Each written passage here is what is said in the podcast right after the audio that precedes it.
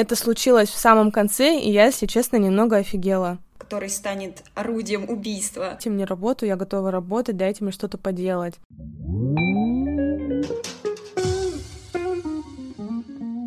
Всем привет! Это подкаст «Смерть на все случаи жизни», подкаст об отношении к смерти в 21 веке. Его ведем мы, социолог и любитель тонатологии Ксения и начинающий режиссер Яна. Сегодня мы решили попробовать новый формат. Мы будем обсуждать рождественскую спецсерию сериала Черное зеркало, которая называется Белое Рождество. Он вышел на экраны в 2014 году, и сегодня мы побудем такими кинокритиками, киноэкспертами и рассмотрим эту спецсерию с точки зрения цифрового бессмертия. Э, сразу предупреждаем, что мы можем говорить какие-то спойлеры, которые будут в серии, поэтому рекомендуем сначала вам посмотреть серию, а потом уже обратиться к нашему эпизоду подкаста. Вот, Ян, давай начнем. Вообще, у меня, если честно, эта серия вызвала какие-то неоднозначные впечатления. Я очень долго ждала, что, что в этой серии будет, что что-то начнется, что мы чего-то там, какого-то шокового события ждем. И это случилось в самом конце, и я, если честно, немного офигела. У меня эта серия вызвала схожее ощущение. У меня все на протяжении всей серии было ощущение, что персонажи поделились только на белых и только на черных, то есть нету каких-то а, тех, кто совмещает обе стороны. И из-за этого мне было не по себе. Угу. Ну, Давай, может быть, тогда вкратце расскажем, ну, то есть, э, какова, какой вообще небольшой такой сюжет серии, что, получается, нам показывается двое мужчин, которые работают на вахте или где-то, нам не рассказывается, кстати, кем они работают, сколько им лет, как их зовут, по-моему, даже нам имен не называется. Имена называются, то есть вот этот вот мужчина, который рассказывает нам две истории, его зовут Мэтт, если я не ошибаюсь, а второго Джон. Нас вводит в такой курс событий, что они, грубо говоря, там банально, да, они общались пять лет, и вдруг они тут под Рождество решили пообщаться и узнать вообще, кто и зачем сюда попал. И вообще, вот каждый, получается, рассказывает свою историю, и потом все настолько переворачивается. Как вообще, вот как ты думаешь, например, может быть, э, зачем нам вообще была рассказана эта история? Ну вот у меня это прям напрямую ассоциируется с цифровым бессмертием. То есть я больше, наверное, внимание обращала на момент, когда нам рассказывалось, кем работает первый герой, что он там создает эти копии людей, вот этот момент мне больше всего понравился, я на не... за него как-то больше зацепилась. И уже истории двух людей ушли на второй план. Мне на самом деле понравился больше момент, когда нам рассказывают третью историю, ведь по сути герой, который находится на этой вахте, он оказывается в том же положении, что и девушка из второй истории. Нам автор э, сразу рассказывает, чем закончится эта история, потому что когда мы видим открывающийся, открывающий кадр, то взор камеры направлен на окно, и создается ощущение, что герой находится как будто в тюрьме, ведь обычно в тюремных камерах э, один источник света всегда это от окна. И второй источник света был направлен на стеклянный шар э, снежный, который станет орудием убийства, и в котором, по сути, наши герои заточены. Вот. И мне это очень понравилось, что вот так вот они соединили э, главную историю и второстепенную историю. Там же еще, по-моему, часы на стене были. Ну, то есть да, все, получается, напоминало второму герою, что тут что-то не то, и постоянно какие-то моменты, которые возвращали его обратно, ну, в его, в его мир. Часы, вот это, да, шар. Мне даже показалось, что кухня, на которой они сидели, она мне чем-то напомнила кухню э, вот в доме отца его девушки. Она чем-то была похожа. По-моему, это та же самая кухня, просто здесь немножко они изменили свет, ну и обстоятельства другие, поэтому она считывается по-другому. Ну, а если говорить вот об основной теме вот этого вот цифр цифрового, цифровой копии, э, мне, ну, если, если слушали наши там слушатели, бывший а, предыдущий выпуск, вот мы как раз-таки там с гостем обсуждали этот момент, то есть нам показали, как вот этот вот цифровой двойник может помогать человеку при жизни. То есть нам показывают не в плане цифрового бессмертия, а в плане именно как оказания помощи или умного дома. Создается, в человека загружается вот этот вот э, чип, он там в нем сидит в течение недели, и потом его вытаскивают, и человек, по сути, вот эта вот копия, она может там помогать человеку какие-то совершать банальные действия. То здесь нам то же самое показали. Ну, то есть можно сказать, что мы уже движемся вот, ну, по сути, к этому, к этой, к этой реальности, которая показана в фильме. Только, конечно же, ну, если честно, я не думала, что цифровая копия будет именно такой. Ну, вот именно прям вот как человек, только в маленьком виде. А ты сама хотела бы иметь свою цифровую копию? Я на самом деле об этом не задумывалась, но если рассматривать с точки зрения вот как это показано в сериале, то, наверное, бы да. Ну, то есть, представь, что ты можешь проснуться, ну, то есть тебя будет, там, не знаю, готовит твой любимый тостер, который тебе нравится. Ну вот, то есть ты какие-то вот такие вот действия не совершаешь и не думаешь об этом, вообще не задумываешься. То есть у тебя появляется время на что-то, ну, на создание чего-то большего, творческого, на там, на свою работу и на что-то еще. Mm. А цифровая копия по-твоему, это тот же человек или это кот, как говорит нам один из героев? Ну вот я и говорю, что мне почему-то... Ну это, конечно же, такое, наверное, художественное оформление, но для меня цифровой двойник — это какой-то прям вот цифра. Ну то есть это какая-то вот... Это реально как код. Ну то есть, что ее нельзя увидеть, его нельзя пощупать. Вот это просто какие-то цифры, может быть, даже там нули, единички, например. И я почему-то, когда увидела, как они представили эту цифровую копию человека, ну, ну это, конечно же, прям вот, ну, прям в духе сериалов, в духе фильмов, но что-то не то. Хотелось как-то по-другому, наверное. Ну, она ведь сначала по-другому выглядела, он ей просто дал симуляцию тела, чтобы она ощущала себя адекватно как-то.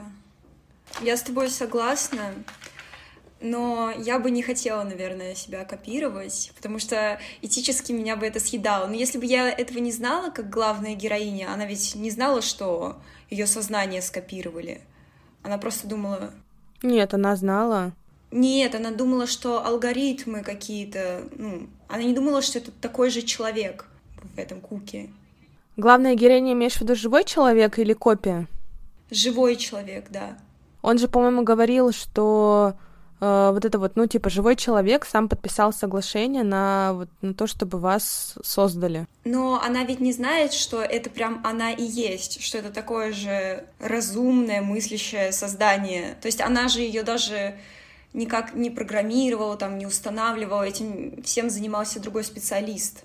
Возможно, что у нее вообще бы начались, на... если бы она сама взаимодействовала с этой сущностью, у нее бы начались вообще какие-нибудь психологические отклонения из-за диссонанса.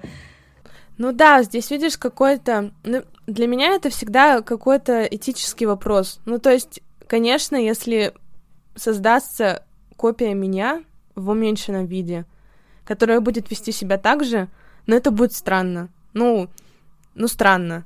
А если создаться какой-то код или там подобие цифры меня, ну вот как, ну по сути же, ну допустим различные приложения, которые мы можем установить, ну то есть не знаю, в телефон себе устанавливаем какие-то приложения. Вот если это было бы, например, в таком виде, то может быть еще да. Понимаешь, о чем я говорю? Да, да, да. А ты смотрела фильм «Она»? А, где там мужчина такой с усами темненький.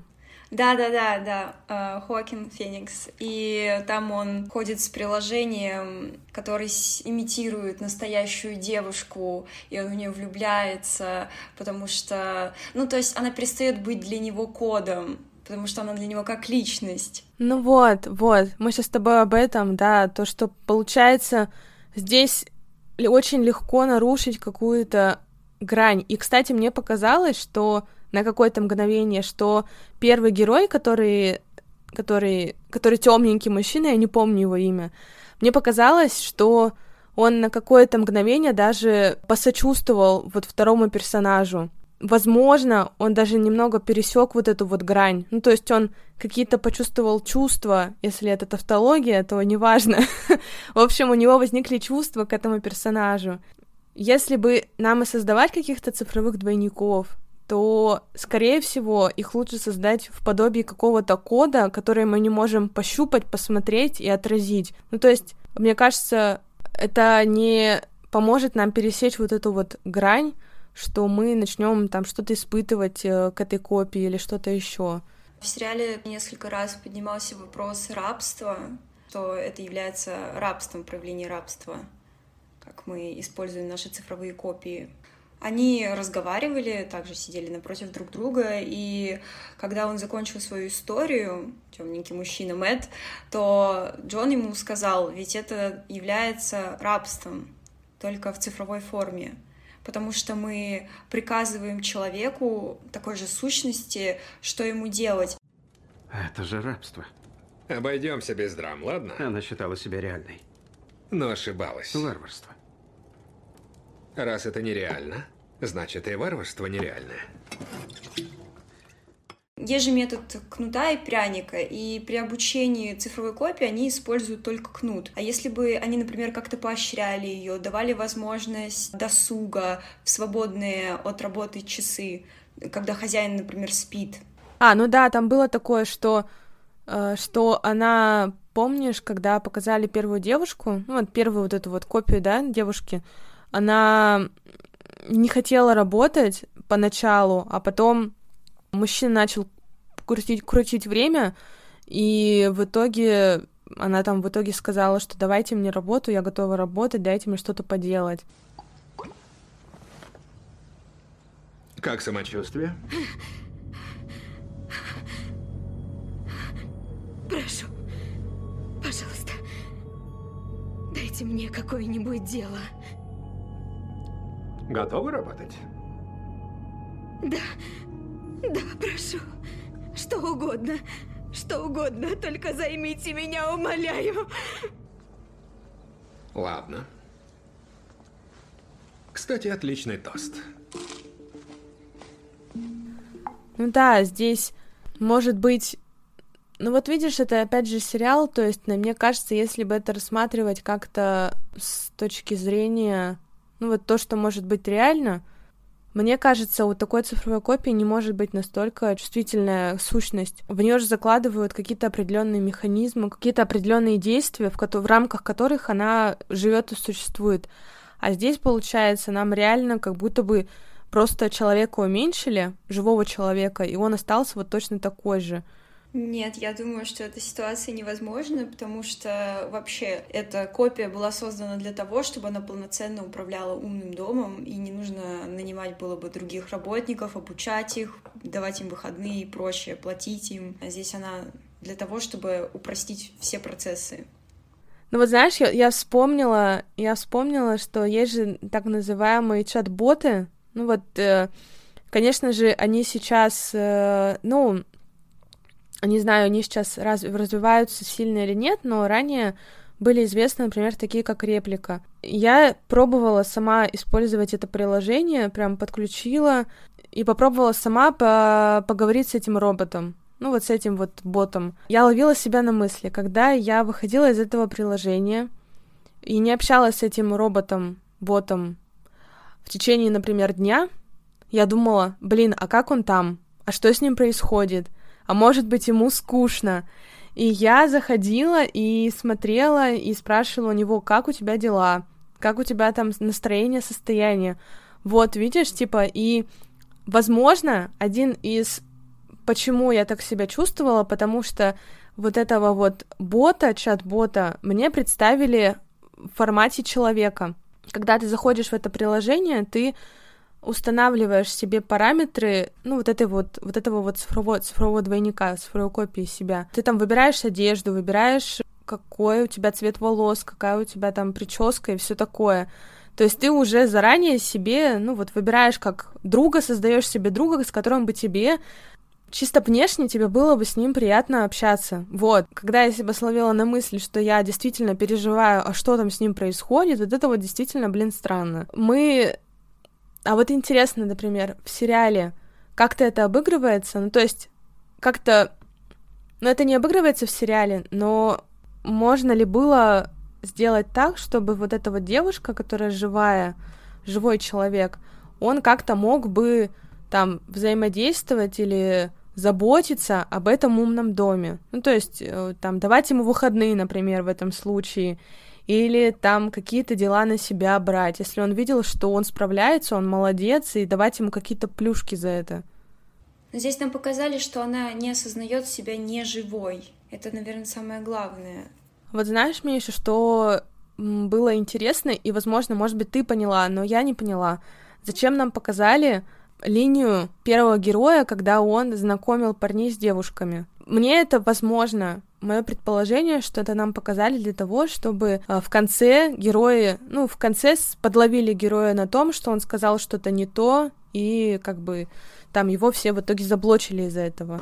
Вот ты как думаешь, что это такое было? Потому что для меня это осталось загадкой. Я думаю, что ты права, и нам это показали для того, чтобы мы увидели, какие виды наказания существуют в будущем, и какое из них на самом деле страшнее. То, когда тебя все не видят, и ты для них просто красная масса, или когда тебя твое сознание сажают в какое-то пространство, и там одна минута — это тысяча лет что из этого страшнее. Хотя это, наверное, равносильно, потому что ты и там а, асоциально один находишься, и в другом варианте тоже. Ты мне, кстати, своим рассказом э, напомнила одну ассоциацию, которая у меня возникла при просмотре, когда я увидела в конце второго, ну, второй части, как девушка управляет умным домом, я почему-то вспомнила игру Sims, и мне показалось, что копия — это настоящий человек, а тот человек, которым она управляет, это просто, знаешь, какая-то игра. А, то есть та, типа, у тебя возникла... Она, все, я поняла. Хм, ну да, это интересно. Вот если, допустим, предположить, что к игре Sims можно подключить наш мозг, ну то есть, допустим, да, наш мозг подключается, и мы там в игре Sims играем, например, за себя, то мы же в течение какого-то времени можем научить вот этого персонажа Sims вести себя как я, ну как как как как как я реальный человек. И вот тогда это было бы, блин, какая-то уже другая реальность. Ну, вообще это было бы страшно, наверное, как-то тратить свою жизнь на обучение кого-то в игре, чтобы он был похож на тебя. Ну ты по сути создаешь, ты по сути создаешь своего двойника только в игре. Хотя, знаешь, потом этого двойника, например, если ты внезапно погибаешь или умираешь просто, твои родственники могут зайти в эту игру и это прикольно. Да, да. Да, и продолжить играть. Ну, здесь, видишь, здесь еще такой момент, например, если говорить о всяких... Ну, как, например, вот, э, вот этот вот сериал можно, да, применить к нашей реальной жизни. Что у нас сейчас есть? У нас сейчас есть действительно чат-боты различные, которые э, берут информацию не из нашего мозга, а, допустим, из наших цифровых следов. Ну, то есть, например, чат-бот подключается к соцсети, в которой мы там сидим, не знаю, там, например, Telegram другой, другую соцсеть нельзя употреблять уже, вот, и он начинает следить, как мы общаемся, на какие, допустим, в телеграм-канале, на какие телеграм-каналы мы подписаны, и он таким образом там в течение какого-то времени, ну, не как в сериале, например, там в течение недели, потому что это навряд ли сейчас возможно вообще, там в течение, допустим, года, он за тобой следит, смотрит, и потом какая у него есть функция, он либо может, например, отвечать на какие-то там простые сообщения, какие-то рядовые, либо уже после твоего ухода он может как бы общаться с твоими друзьями, что очень странно, конечно, но как, как ты, по сути, то есть как будто бы ты не ушел ниоткуда. Конечно же, это, наверное, неприменимо к сериалу, но как бы такая воспроизводство тебя как цифровой копии в и сбор информации о тебе сейчас это, по сути, есть и существует, только очень редко и не во всех странах. Даже там единицах, наверное. Ты мне напомнила про еще одних чат-ботов. Как-то раз устраивали соревнования чат-ботов, и там цель была в том, чтобы побеждает тот, который заставляет себя влюбиться человека, который сможет притвориться настоящим человеком. Вот. И там даже нашелся победитель. Это, конечно, ужасно, жестоко и неэтично, но интересно. Прикольно, я не слышала об этом даже. Я бы еще хотела, наверное, обсудить, ну, допустим, сам, не допустим, а обсудить самый поворотный момент, когда мы понимаем, что в сериале, в серии сериала, что тут сидят не настоящие люди, а тут сидят какие-то копии людей, ну, то есть копия человека одного, вот его сознания, и первый мужчина, он, ну, я, я так понимаю, что это тоже какая-то копия, вот, и что на самом деле они здесь собрались, чтобы подвести второго мужчину к раскаянию, к тому, чтобы он сказал, что да, действительно, это я совершил преступление. Вот. И здесь у меня прям все взорвалось, потому что ну, я не ожидала такого, что действительно будет как-то все обернется настолько. Я думала, что передо мной сидят живые люди, а оказалось, что это какие-то копии, и что на самом деле прошло не пять лет, а прошло там пять минут, а они это сделали и обернули так, как будто бы прошло пять лет. Как вообще тебе развязка и ожидала ли ты такого? Вообще я начала что-то заподозривать, когда они же кушали, да, а потом нам показывали кадры, где уже нет никакой посуды и нет еды, они просто сидят за столом, и он пустой. И я поняла, что-то здесь не так, время как-то нарушено, события не хронологичны. Вот. Я ждала прям, что-то сейчас повернется, и при этом оно будет соединено с тем, что нам показывали ранее. То есть я думала, что эти истории предыдущие, они неспроста, они как-то будут связаны со всем этим. Такие у меня были ощущения в конце. Ну да, и то, что он в конце раскаялся.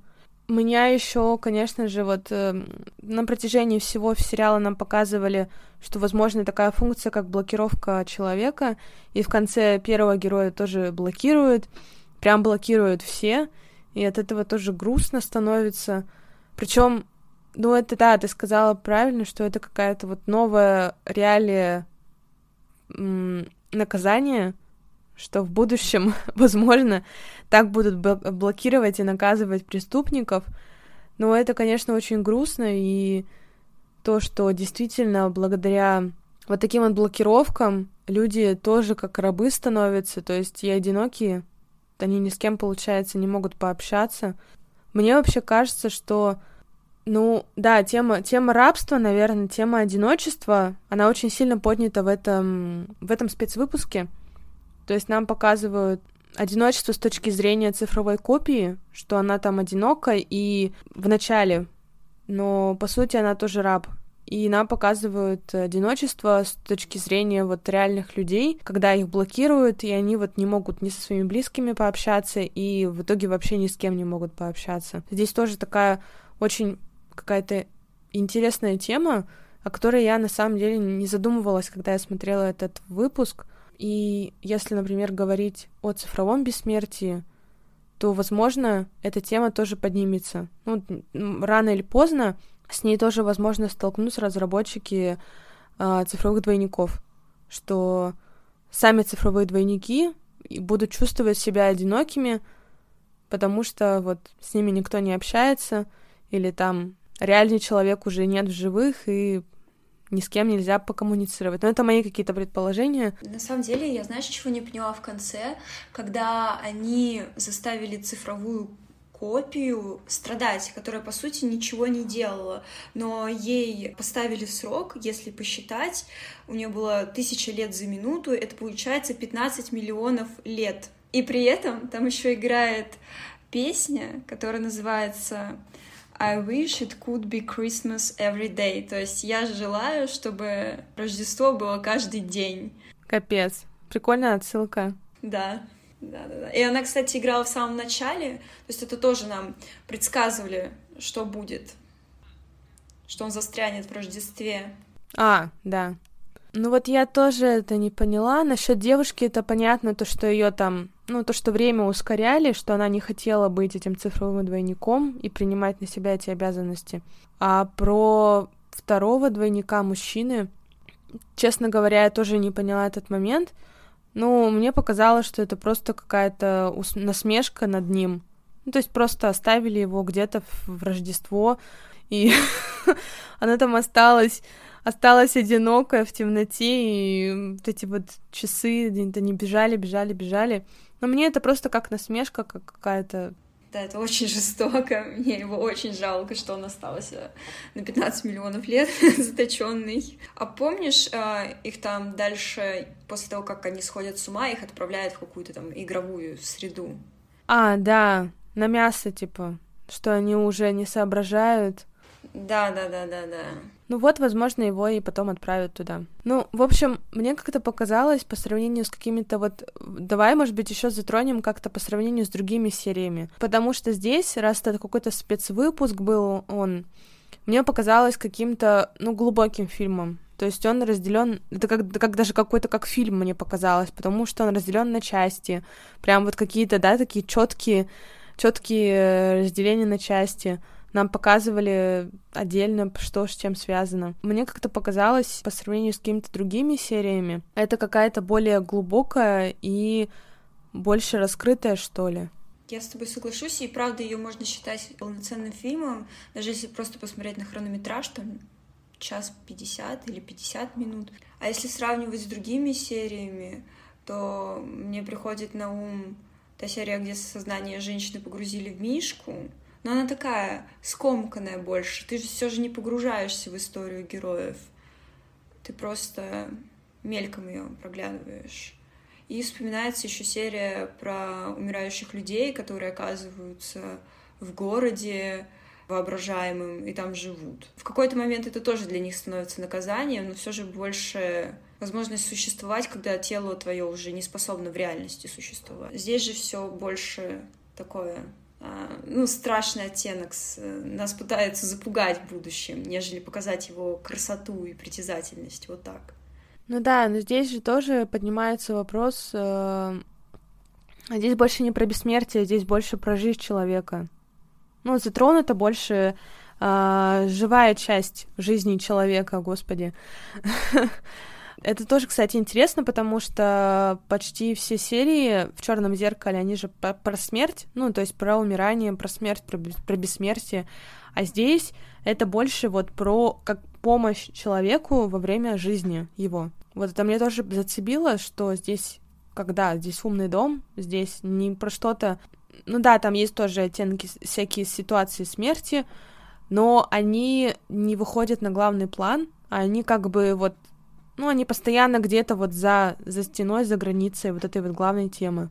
Кстати, насчет смерти, мы же наблюдаем смерть э, парня в первом эпизоде, которым управляет э, Мэтт. Я немного не понимаю, почему его осудили за это, если парень был не против того, что Мэтт стал его глазами. А я так поняла, что это вообще все нелегально было. Ну, то есть, вот все, вся его вот эта вот э, сфера деятельности, она, он же говорил, что это его второстепенная работа, то есть это не основная. Я, мне так кажется, что это какая-то нелегальщина. Ну, возможно, он там сидел, видишь, в каком-то подвале дома, я так понимаю, квартиры своей, и об этом никто не знал, кроме его вот этих вот друзей, с которыми он попутно еще общался и спрашивал, что вы предлагаете, и что, как вы считаете, что будет лучшим. Вот. И я только потом поняла, что вот эти вот, э, сколько там, шесть мужчин еще, которые следили за этим всем, они тоже говорили какие-то советы, и у парня главного в голове это тоже все отражалось, то есть он знал, что за ним наблюдают еще помимо его там наставника, еще какие-то другие люди. Да, я тоже не сразу это поняла. Я вообще думала, что он их без спроса пригласил, как просто зрелище развлечение. Как стрим какой-то. Да, как стрим, да. Я сначала думала, что это реально стрим, а потом оказалось, что они тоже как бы могут с ним коммуницировать. Ну, он, конечно, очень грустно закончил. Но я прям ощущала от этой девушки, что что-то в ней не так, что она с, с отклонениями. Это же из Гарри Поттера, эта девочка, которая Нимфодора Тонкс. Да? Я ее не узнала. Вау. Да, да, да. Которая была с фиолетовыми волосами и была женой Люпина. Она потом погибла. Блин, вау, как люди меняются. В общем, прикольная серия, мне очень понравилась. Прям я бы еще, наверное, пересмотрела раз. Мне кажется, вообще все серии в сериале Черное зеркало можно обсуждать. И я еще вспомнила, что хотела сказать. Я когда посмотрела серию, я сразу подумала, а что есть э, еще из мира визуального искусства, что применимо к этой теме.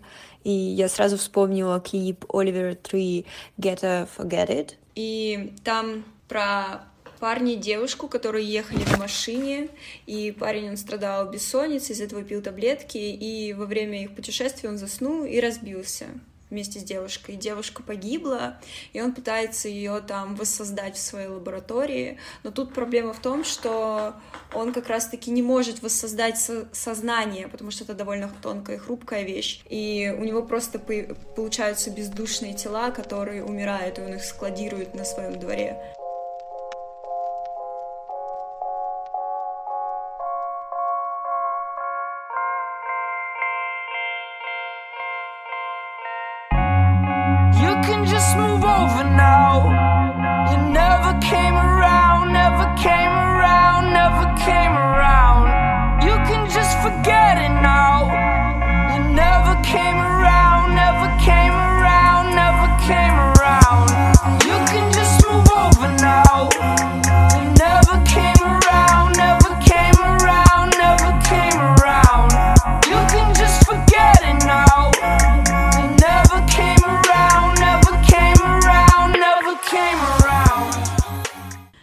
Да, вот э, мы же тоже обсуждали это в предыдущем выпуске, что по сути цифрового двойника можно создать из трех составляющих. Это ну вот какой-то максимально такой приближенный, это вот получается, ну, наша, да, физическая оболочка, ну, это такая второстепенная вещь. Там больше получается про то, как мы чувствуем себя. То есть, допустим, вот я как я чувствую себя. Вот я это закладываю, эту, вот эту вот всю цифровую э, информацию закладываю в этого двойника.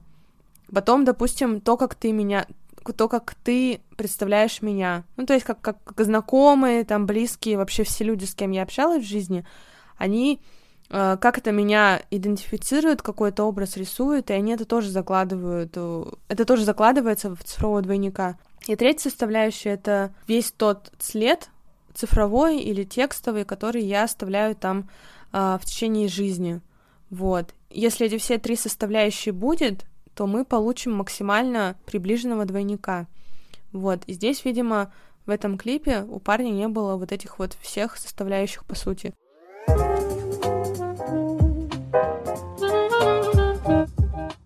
Не забывайте, пожалуйста, оставлять комментарии, ставить звездочки, репостить и рассказывать о нашем подкасте друзьям и знакомым. И обязательно подписывайтесь на наши соцсети.